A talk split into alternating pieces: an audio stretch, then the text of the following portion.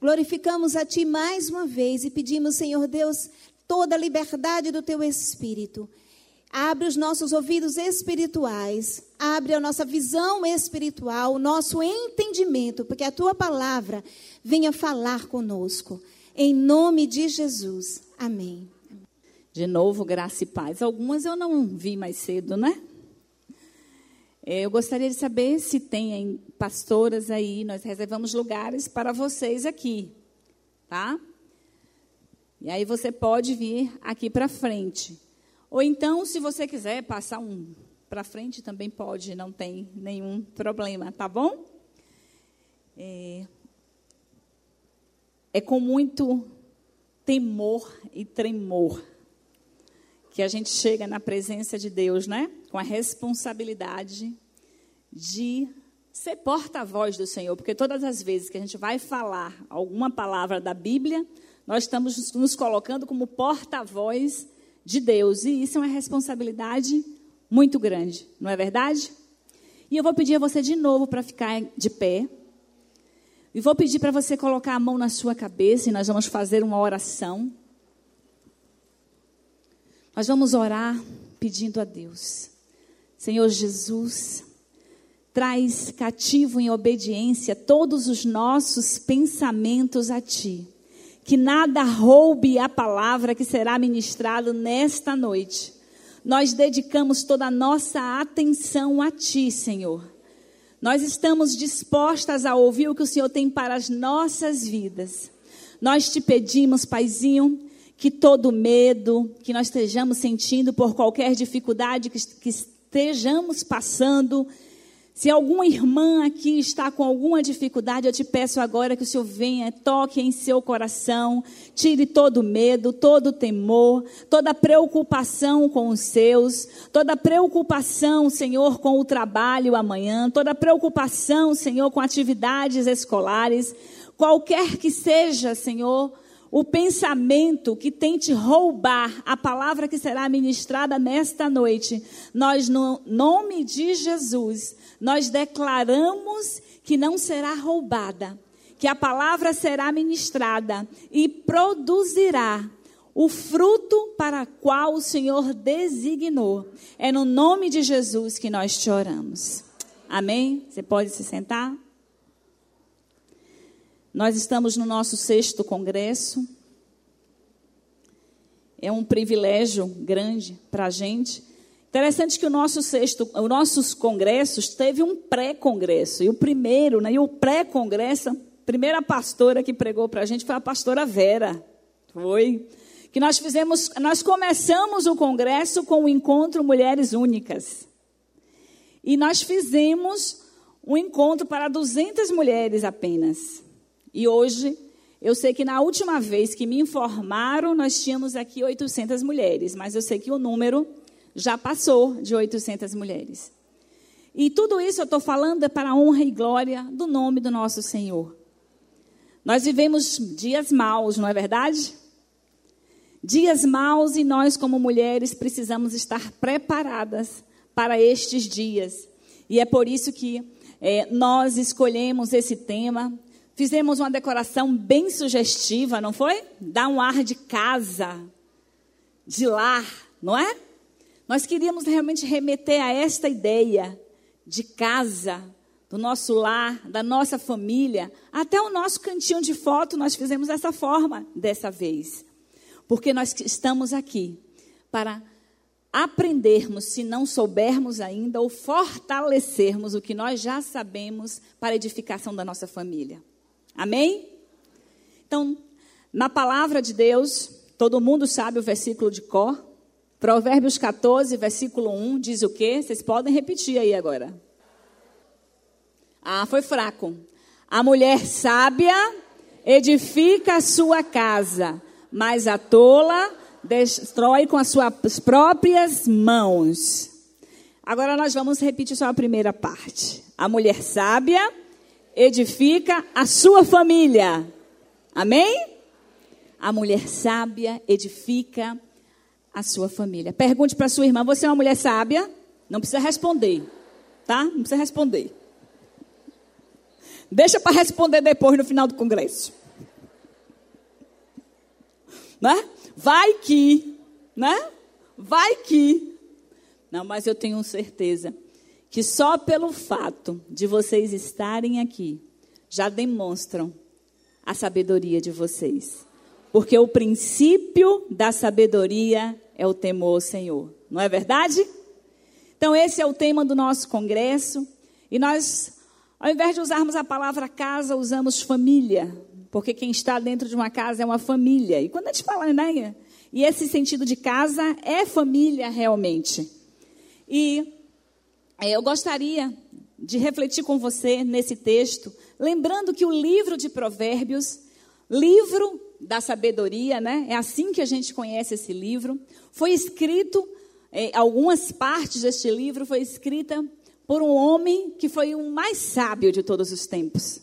Ele, ele teve a oportunidade de pedir tudo para Deus. Ele podia pedir qualquer coisa.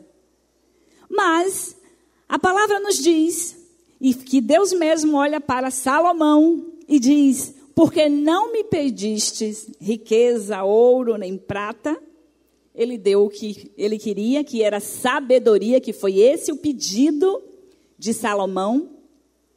Deus deu a ele a sabedoria e tudo mais que ele não pediu. Deus é o maior interessado em nos fazer mulheres sábias. E eu gostaria, antes da gente se aprofundar mais um pouquinho nesse tema, falar quatro coisas importantes sobre a sabedoria. Primeiro, a sabedoria não pode ser confundida com conhecimento. Às vezes a gente acha que conhecimento, né? Ah, como fulano é sabida, como fulano é sábia porque conhece sobre algum tema. Não é verdade? Conhecimento é acúmulo de informações e acúmulo de dados. E hoje, eu estava em uma aula e nós estávamos discutindo um trabalho e a gente falava sobre conhecimento, sobre o conhecimento dos adolescentes, sobre DST AIDS, por exemplo, e por que é que eles continuam fazendo sexo arriscado, sabendo que é, correm o risco de contrair uma doença sexualmente transmissível, inclusive a AIDS, e ainda assim eles é, se arriscam. E foi feita uma pesquisa, a gente estava discutindo essa pesquisa, e muitos jovens diziam: não, eles sabiam como, a, como se pega a doença, como se transmite a doença, mas na hora que perguntaram para eles, e você faz sexo sem preservativo? Ah, é melhor, é mais gostoso. O que, é que eu quero dizer com isso? Que conhecimento, informação, dados não são suficientes. Não, são, não, é, não se traduz em sabedoria. Não, não é suficiente para os adolescentes não se arriscarem. E o número de adolescentes que têm contraído o vírus HIV, HIV é grande por causa disso, porque conhecimento não é sabedoria. Outra coisa sobre o conhecimento, e eu já falei um pouquinho, além da internet, nós conseguimos conhecimento em cursos, não é assim? Nós fazemos livros, compramos livros. Quem gosta de livro? Quem gosta de ler? Aqui. Eu, é, ao contrário de muitas mulheres que não podem entrar numa loja de roupa, eu não posso entrar numa livraria. Eu posso entrar numa loja de roupa e de sapatos, apesar de gostar de roupas e sapatos, e não comprar uma peça. Mas ao entrar numa livraria, é muito difícil eu me segurar. É muito difícil. Mas eu quero dizer que conhecimento não é sabedoria.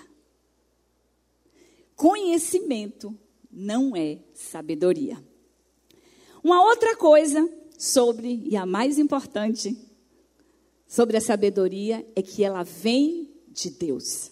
E se você estiver anotando, Provérbios capítulo 2, versículo 6, diz o seguinte: Porque o Senhor dá a sabedoria, da sua boca vem o conhecimento, este conhecimento, sim, produz sabedoria, vindo de Deus. E ainda em Jó, capítulo 28, versículos 12 e 13, você pode anotar aí, porque depois você vai certamente, como mulher sábia, estudar mais sobre o tema, aprofundar mais sobre o tema e você precisa lembrar o que você ouviu nesta noite. Jó 28, versículos 12 e 13, que diz assim: Mas onde se achará a sabedoria? E onde está o lugar da inteligência? O homem não lhe conhece o valor, não se acha na terra dos viventes. A palavra de Deus que a gente diz que nós não achamos sabedoria aqui. O que nós conseguimos nesta terra, através dos cursos, através da ciência, através de tudo que a gente ouve, nada mais é do que a informação. É conhecimento que não produz sabedoria. Porque a sabedoria não pode ser encontrada na terra dos viventes. Não importa o quanto a ciência venha dizer, né? Isto é isto, isso não é sabedoria, é acúmulo de informações. Lá em Tiago, capítulo 3, versículos 14 e 17, vai dizer: Mas se tendes amarga inveja, sentimento faccioso em vosso coração, não vos glories nem mintais contra a verdade. Essa não é sabedoria que vem do alto, mas é terrena, é animal, é diabólica. Porque onde há inveja e espírito faccioso, aí há perturbação e toda obra perversa. Mas a sabedoria que do alto vem é primeiramente pura, depois pacífica, moderada, tratável, cheia de misericórdia e, bons, e de bons frutos, sem parcialidade e sem hipocrisia. Amém? Você pode dizer amém por esta sabedoria? Esta sabedoria vem do alto. Então, além do que a gente já viu da palavra de Deus, o que nós poderíamos traduzir em palavras mais simples, o que é sabedoria para as nossas vidas? Porque também não basta ficar na teoria. Porque senão, essa, isto aqui seria só informação e conhecimento para nós. Nós precisamos que isso se transforme em sabedoria. Mulher, examine-se a si mesmo nesta noite e veja o que está tomando lugar na tua vida, que está sendo mais importante do que Deus para você. Porque se tiver algo que está em primeiro lugar, Deus está dizendo para você: você está adorando outros deuses que não a mim. Você não está me temendo. Outro versículo que nos ajuda a entender sobre o temor é que temer a Deus é tomarmos atitudes de santidade e pureza. Está em 2 Coríntios 7, versículo 1 que diz: Tendo, pois, amados, tais promessas, purifiquemo-nos de toda impureza tanto da carne como do espírito, aperfeiçoando a nossa santidade no temor de Deus. E aí muitas vezes nós temos jovens na igreja que dizem temer a Deus, que estão profanando o templo do Espírito Santo ao namorarem de forma não santa, ao anteciparem as intimidades que são pertencentes exclusivamente do casamento. Muitas vezes nós temos mulheres casadas que também têm práticas que não são condizentes com o que a palavra de Deus nos orienta.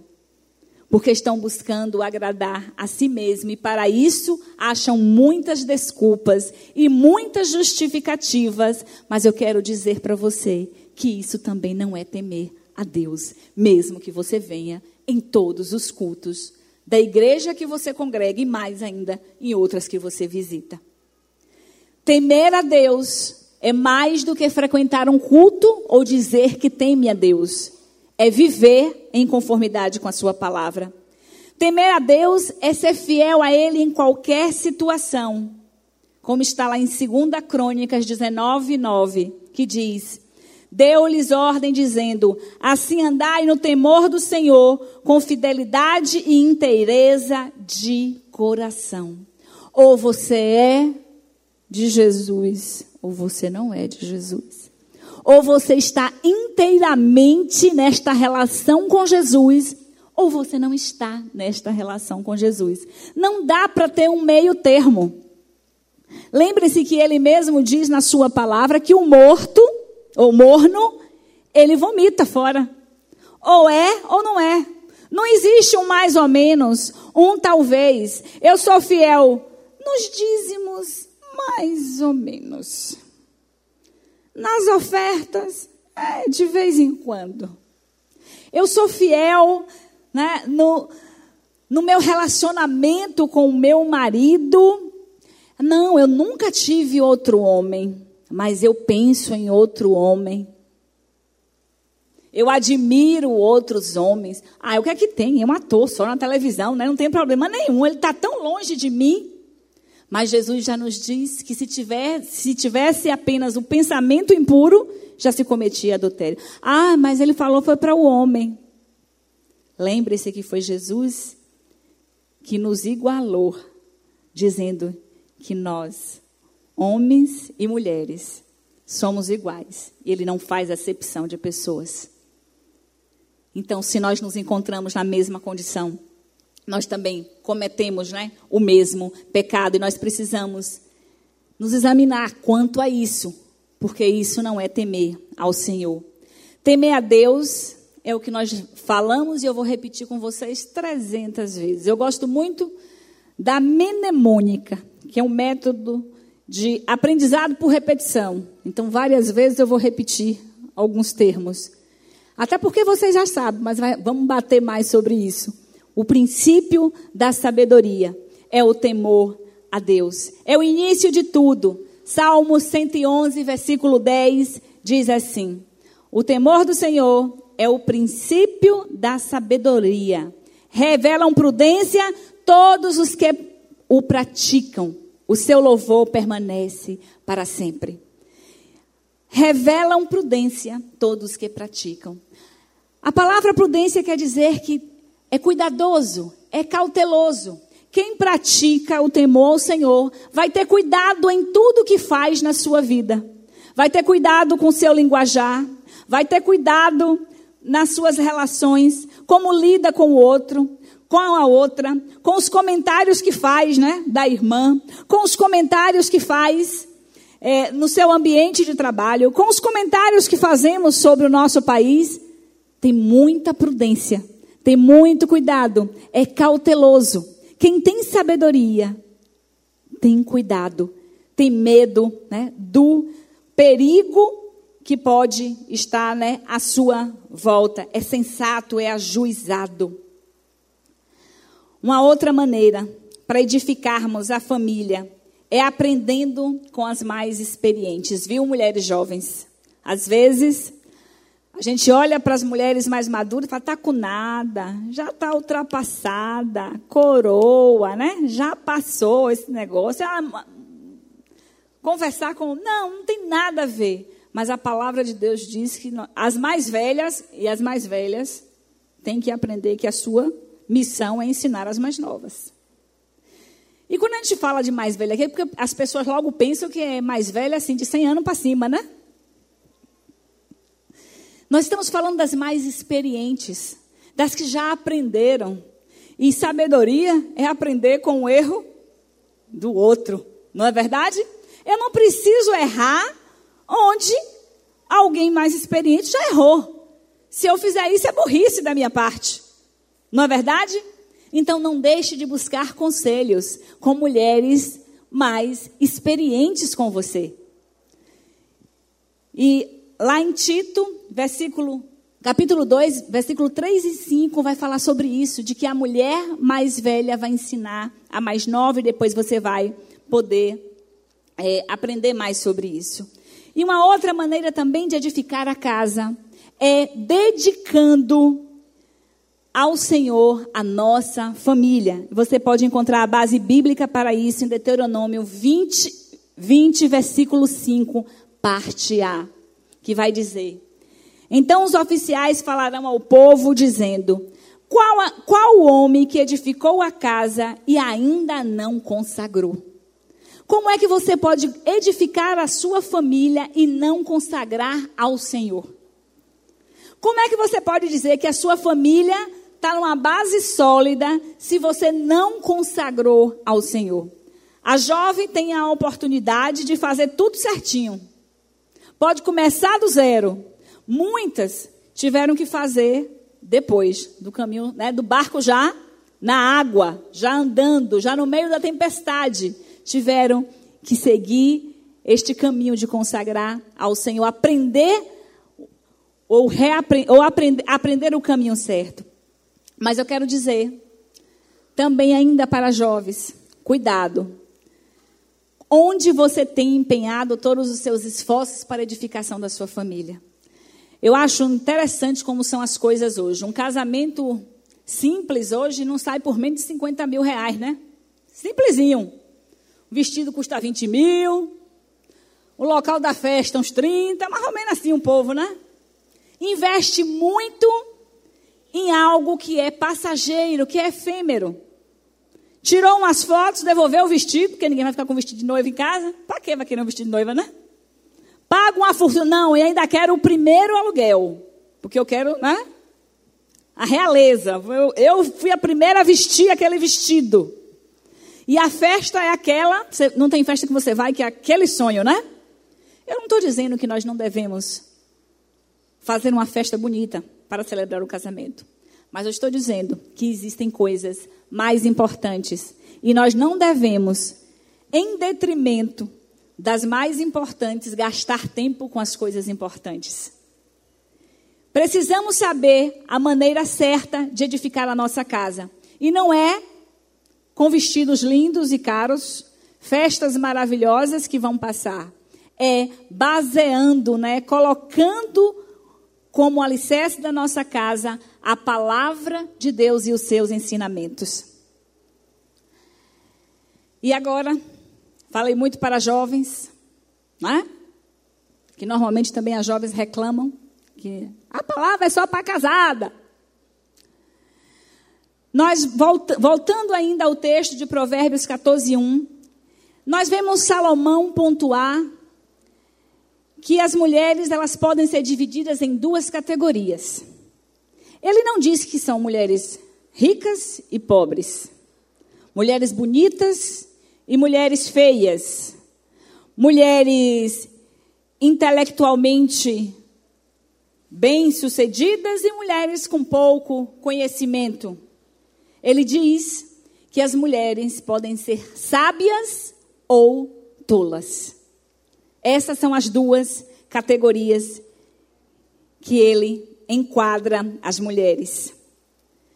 Toda mulher tem o potencial de ser sábia ou tola. Ao longo da nossa vida, nós faremos a escolha se estaremos diretamente né, relacionados aos resultados que ela vai. Essas escolhas vão estar relacionadas com o resultado que vai ter para o resto da nossa vida. O que eu escolho hoje determina as consequências né, da minha vida. E muitas vezes a gente está reclamando de Deus, dizendo que Deus não ama a gente, por escolhas que nós fizemos. Tá, estamos querendo muitas vezes desistir do casamento porque dizemos, não, esse casamento não é de Deus, por escolha que nós fizemos. Nós estamos culpando a Deus. Porque me deu esse marido? Porque me deu esse emprego? Porque isso. Você escolheu o emprego. Você não pode escolher pai e mãe. Isso Deus te concedeu. Mas você pode escolher seu marido. E se escolheu já, agora você vai ter que viver com as consequências da sua escolha. E se elas não são boas, aí você vai ter que guerrear muito, estar muito na presença de Deus, orar muito, para que o Senhor possa transformar em bênção aquilo que hoje você julga ser maldição. Mas não culpe a Deus pelas suas escolhas. Você escolheu o marido que você tem. Ou alguém aqui casou forçado? Alguma mulher aqui foi obrigada a casar? Casamento arranjado. Pode ser que ainda tenha alguém aqui, né? Conheceu o marido no dia do casamento, porque né, foi um acerto que foi feito entre os pais. Não, você escolheu seu marido, não foi? Então, se você escolher o seu marido, viva com a sua escolha. E vá orar, minha irmã. Vá orar. Para que o Senhor né, venha trabalhar na sua vida. Isso significa que a mulher que opta por ser sábia deixou de ser tola. Né? Nessa categoria, nós temos duas categorias: sábia e tola. Se você escolheu ser sábia, você não vai ser tola. Porque não dá para ser as duas coisas. Ou é sábia ou é tola. De que lado você quer estar? Tá? Que lado você quer estar? Tá? Ah, muito bem. Pois é, nós precisamos fazer, né, a nossa escolha. E eu gostaria ainda de falar sobre algumas características da mulher sábia. A primeira característica é que a mulher sábia é aquela que, olha como eu, lá vem eu de novo com a repetição. Vocês vão sair daqui com esse negócio no juízo, viu? Vão dormir, vão sonhar com isso. Quando sonha, aprende. Chegou no nível do sonho, já está aprendendo. Certo? Então, se sonharem hoje, o negócio tá bom. Vão aprender. A primeira característica, a mulher sábia é aquela que conhece e aplica os princípios da palavra em todas as dimensões da sua vida. Não dá para ser meio sábia. Eu sou meio sábia. Em algumas coisas, sabe, no meu trabalho, eu não consigo muito ser sábia ainda, porque meu chefe só a graça, aquela minha colega de trabalho, misericórdia. Ah, lá em casa com minha mãe, tu não sabe quem é minha mãe, não dá. Não, ah, não, na, na igreja eu sou sábia. Aí é fácil você sabe na igreja, né? Sentado, né? No meio de um bocado de crente, aí é fácil ser sábio, né? A mulher sábia aplica a sua sabedoria em todas as circunstâncias da vida, não importa. Isso não quer dizer que a mulher sábia é uma mulher perfeita, que não erra, que não falha. É uma mulher que teme ao Senhor e que a todo tempo ela vai estar buscando fazer o que agrada ao Senhor. E se por acaso ela errar o alvo, ela logo se dá conta de que precisa voltar para o rumo. Essa é a mulher sábia. Não há mínima chance de ser uma mulher sábia se não se conhece nem aplica os princípios bíblicos em seu lar, na igreja, no local de trabalho onde você estuda. Não tem como você sábia, você ser sábia dessa forma. Não há nenhuma possibilidade. Somente as áreas da vida em que aplicamos o Evangelho, nós veremos transformação. E eu acho interessante. E agora eu vou falar é, nas relações mais próximas da gente. Acontece isso com você? Eu já ouvi um bocado por aí. Pode ser que não aconteça com você, certo? Principalmente entre as casadas. O marido comete uma falta, quer logo pular no pescoço, né? Quer logo resolver o negócio na mão, se não na língua. Não é verdade? Mas isso não acontece com vocês, não. É gente que eu vejo aí fora. Isso aqui não acontece. Você tem, olha, vocês têm um semblante de que não são pessoas que resolvem dessa forma as questões de vocês. Mas é comum a gente citar vários versículos da Bíblia. Aí chega sua amiga. Olha, eu estou com um problema no trabalho. Eu não sei o que, é que eu faço com minha chefe. Minha chefe está pegando demais no meu pé. Olha só a graça, está me perseguindo porque eu sou crente. Aí você é crente, você é uma mulher de Deus cheia do poder. Você chega, minha irmã. Até o tom da voz muda, né? Mulher cheia de Deus, cheia de unção, não é assim? Minha irmã. Você não sabe o que a palavra do Senhor diz. Você é mais forte, suporte a mais fraca. Esses versículos só servem para os estranhos. Quando é em casa, o negócio não funciona. Não é assim? Aí você vai aconselhar. Minha querida, você está mais experiente no Senhor, já tem mais comunhão, já sabe, já está caminhando há mais tempo, tenha paciência com seu marido. Paciência? Ah, me poupe, eu estou cheia desse negócio de paciência. Não serve, a palavra só serve para o estranho, não serve para mim. Não é assim? Não, não é assim não com vocês não, meninas. Oxe. É só com outras mulheres que a gente conhece por aí. Então nós precisamos aplicar esta palavra, estes princípios em todas as dimensões da nossa vida. Não dá para ser crente só na igreja, no ambiente de trabalho. Você tem que ser temente a Deus, principalmente na sua casa. Se você for temente ao Senhor, principalmente no seu lar, o resto é fichinha. É verdade ou não é? Porque na nossa casa nós nos revelamos, nós dizemos quem somos e para que viemos a este mundo. Não é verdade?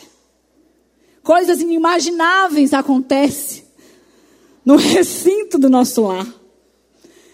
Tem gente, né, assim, quando encontra a pessoa numa situação, ai, você é assim, fica até assustada, não é? Pois é, se você conseguir temer o Senhor e viver nessa dimensão em casa, o resto é fichinha, você tira de letra. Nós precisamos viver em novidade de vida, não há outro caminho. Nós precisamos conhecer a Deus, não de ouvir falar apenas, mas de uma experiência genuína com Ele. E essa experiência genuína vai se refletir nas nossas relações uns com os outros, na nossa família, no nosso ambiente de trabalho, com as nossas vizinhas, onde quer que a gente esteja. Hoje, eu estava na mesma aula que eu falei antes e eu ouvi uma coisa muito interessante, porque a gente estava falando sobre religião. E aí a professora falou: é, é porque tem algumas religiões que têm o poder, assim, de tomar as pessoas, né? Tiram do seio da família. E aí eu quero chamar a sua atenção se na sua casa você é a pessoa que frequenta, que estuda a Bíblia, que tem um ou está tem um relacionamento ou está procurando um relacionamento com Deus. E por causa disso, você tem rejeitado os seus familiares que pensam diferente de você. Eu quero dizer para você que Jesus não faria isso. Ele esteve na mesa dos publicanos, na mesa dos pecadores, porque é neste lugar que você vai mostrar a luz de Jesus. É muito fácil ser temente a Deus na igreja. Eu quero ver é você ser temente a Deus no olho do furacão, né? Nós precisamos fazer isso. A segunda característica, a mulher sábia, ela tem consciência do seu papel na criação de Deus. Não importa o que diga acerca do sermos mulher. Dizem por aí, né, várias coisas. O movimento feminista estão até cansado de ouvir essa história. É, que mulher pode fazer tudo igual ao homem e que mulher e realmente, em relação à capacidade de fazer, nós podemos fazer, sim, muitas coisas como o homem faz. Mas eu quero te dizer que Deus te fez com um papel. A Bíblia diz que ele fez a mulher como ajudadora. A palavra para ajudadora, a raiz no original, é Ezer. E essa palavra é repetida nove vezes na Bíblia para se referir ao auxílio de Deus. Isso significa que o nosso papel como mulher é ser auxílio de Deus na vida de um homem, por exemplo. Quando por aí dizem que por trás de um grande homem há uma grande mulher, é balela, porque esta mulher está ao lado deste homem, ajudando ele a se construir como pessoa, a construir e solidificar a sua família. Então a mulher sábia, ela sabe qual é o seu papel, qual a sua missão. Ela não vai ficar brigando para ser superior ao homem, né? para assumir lugares que o homem é, hoje ou, ou sempre esteve, porque você sabe por que você está aqui. Deus te fez com uma missão. A terceira característica, a mulher sábia é aquela que sabe da importância, sabe da sua importância no seu lar. É comum a gente ouvir, e eu já vi muitas mulheres reclamar, esse versículo inclusive. Versículo, esses, Provérbios 14, versículo 1. A mulher sábia edifica sua casa, a tola destrói com suas próprias mãos. Isso produz uma indignação muito grande nas mulheres, porque é como se a responsabilidade da edificação do lar fosse exclusivamente delas. Mas a gente sabe que não é verdade. Em Mateus 7, a palavra de Deus vai dizer que o homem sábio também edifica, o homem prudente, né? Edifica sua casa sobre a rocha, e o imprudente vai fazer a sua casa sobre a areia, e vem as tempestades, e ela logo vai ao chão. Mas hoje nós não estamos aqui para falar dos homens, nós estamos para falar das mulheres. E você tem um importante papel na sua família. E você precisa exercer esse papel. A palavra de Deus lá em Gálatas 3, 26, 28 diz assim: Porque todos sois filhos de Deus, pela fé em Cristo Jesus, porque todos quanto fostes batizados, em Cristo já vos revestistes de Cristo. Nisto não há nem judeu nem grego, não há servo nem livre, não há macho nem fêmea, porque todos vós sois um em Cristo Jesus. Eu quero dizer para você, mulher, que o homem tem responsabilidade sim na construção do lar, mas você também tem. A responsabilidade dele não tira a sua responsabilidade. Provérbios 14, 1 foca na sua responsabilidade e não na folga do homem.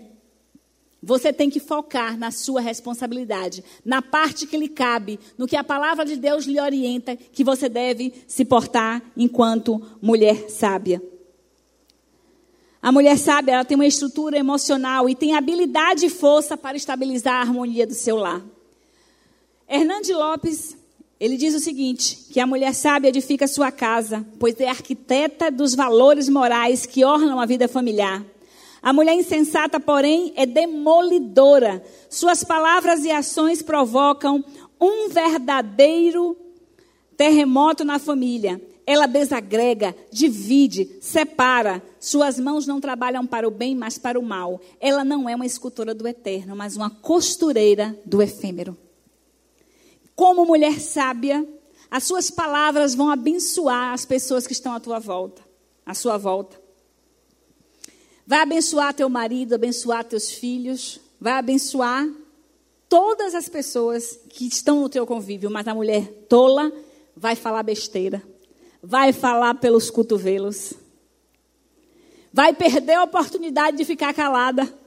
Quantas vezes nós perdemos a oportunidade de ficar calada, não é? Eu não me lembro quem foi que estava falando comigo essa semana. Aí disse: Ah, quem vai pregar sexta-feira é aquela mulher que dá a dica de como ficar calada. Ou sexta-feira não, é, quinta. Eu, a qual dica? Ela, aquela de botar água na boca. Eu disse, ah, é ela mesmo. Toda vez. Ande com a garrafinha d'água. Uma vez eu fiz isso com uma, uma jovem casada. Eu dei uma garrafinha naquela, um squeeze do MMI, viu? Aí eu disse assim, ó, toda vez que teu marido falar uma coisa que tu quiser responder, tu vai pegar essa garrafinha, casados para sempre, aí tu toma um gole d'água. Fica, agora não pode engolir, o segredo é esse, não pode engolir a água. Tem que ficar com a água na boca até a vontade de falar passar. Pegue uma garrafinha, minha irmã. Pegue uma garrafinha, ande com ela para cima e para baixo. Beba água bastante, faz bem para a sua saúde, mas segure esta água na hora que você quiser abrir a boca para falar o que não vai edificar, o que não vai construir, o que só vai demolir. Certo? Não destrua com a sua boca. Não Trabalhe para o mal, apenas para o bem. Seja escultora do eterno, não do que é passageiro. Aí você vai, porque você é uma mulher que não tem papa na língua, e é sincera, e fala o que você pensa, e você destrói tudo que você tentou construir. Você passou um mês tentando construir. Com uma frase, você derruba. É verdade ou não é? E depois, da próxima vez, você vai tentar construir de novo. Aí o, o marido olha para você, ou o filho, ou a sua amiga. Eu quero ver quanto tempo isso vai durar. Nem acredita mais, porque é um tal de levanta a parede, derruba a parede, levanta a parede, derruba a parede. Não é um negócio? Que casa vai ser essa? Que edificação vai ser essa? No final das contas, vai ficar meio troncha essa parede. Porque tem hora que não dá para botar o prumo certo. E aí você acha que está edificando e está irresponsavelmente construindo a sua casa. E para terminar, a mulher sábia é aquela que sabe usar os seus dons e habilidades para o bem. Nós somos fantásticas. Olhe para sua irmã e diga: você é fantástica. Eu tenho certeza que você tem uma habilidade que eu nem imaginava, que nem imagino que você tem. Conta para mim aí uma coisa que você faz que eu não sei. Pede aí para ela contar para você. O que é que você faz? Uma, um, uma habilidade sua. Revela aí para sua amiga aí. Agora fala assim: é mesmo, menina, você sabe fazer isso? Aquela cara de espanto. Você é fantástica. Não é verdade?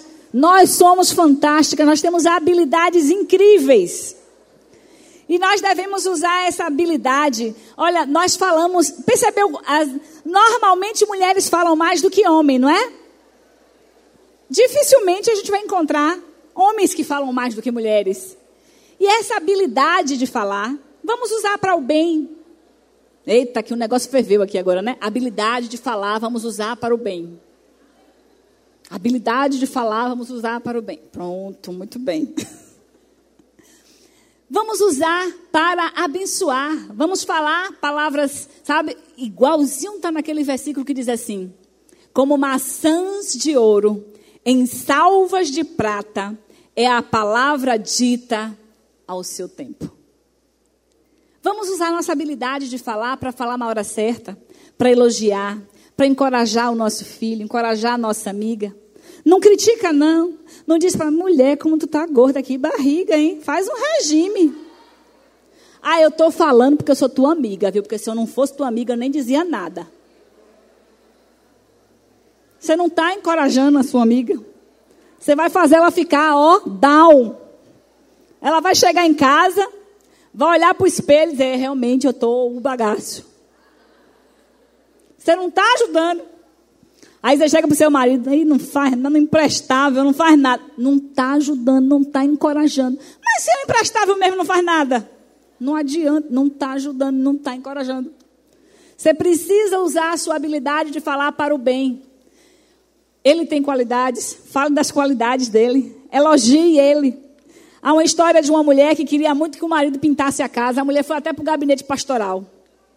Foi para o gabinete pastoral e falou: Pastor, não sei mais o que, é que eu faço. Minha casa está um lixo, meu marido nada. Meu marido é um bananão, meu marido não resolve as coisas.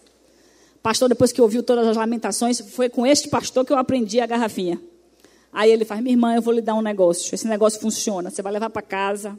E toda vez que a irmã quiser falar, seu marido, ela vai tomar esse negócio aqui, vai segurar, não vai poder engolir. Um tempo depois, o marido voltou, não foi no gabinete pastoral para saber o que, que remédio foi que ele deu, né? Porque a mulher estava uma seda. Não demorou muito, ele pintou a casa para a mulher. Você está perdendo a benção, minha irmã, está falando demais. Está falando pelos cotovelos, pelos pés, pelos fios de cabelo, por tudo quanto é canto. Não perca a oportunidade de ficar calada. Porque é melhor, né? Não dizer coisa alguma do que falar besteira. Você não acha? E para concluir, eu quero dizer que Deus fez cada uma de nós únicas, inigualáveis, não há uma igual à outra. Cada uma com uma beleza especial. Daqui eu olho e vejo distintas belezas, joias de Deus. Mesmo que você aí disse, eu, bela? Feia do jeito que eu sou? Não, você não é feia, você é linda. Porque Deus te fez e ele diz que você é menina dos olhos dele. E se você teme ao Senhor, que é o princípio da sabedoria, não pode haver beleza maior do que essa. Às vezes nós gastamos tempo nos embelezando, maquiando. Hoje, por exemplo, minha sobrinha estava lá me. Perceberam hoje? Quem, quem me conhece sabe que eu não sou de me pintar, né? Mas eu estou um pouquinho pintada hoje, né? É porque eu acho que gasta muito tempo esse negócio. Eu anda logo aí, vai demorar muito. Podemos e devemos sim, né? Cuidar da nossa imagem, usar assim a maquiagem, quem gosta. Mas nós temos que pensar que cada uma de nós somos diferentes umas das outras. Não somos menos especiais porque gostamos de coisas distintas. Mas o mais importante, o que nós precisamos é assumirmos né, a grande responsabilidade que Deus nos deu. Sermos mulheres sábias, que edificamos as nossas casas. Não sejamos tolas, não sejamos omissas, não cuidemos apenas da beleza de fora. Cultivemos a sabedoria que vem de Deus. Não esqueçam. Tiago, capítulo 1, versículo 5 diz assim: Se alguém tem falta de sabedoria, peça a Deus. Amém?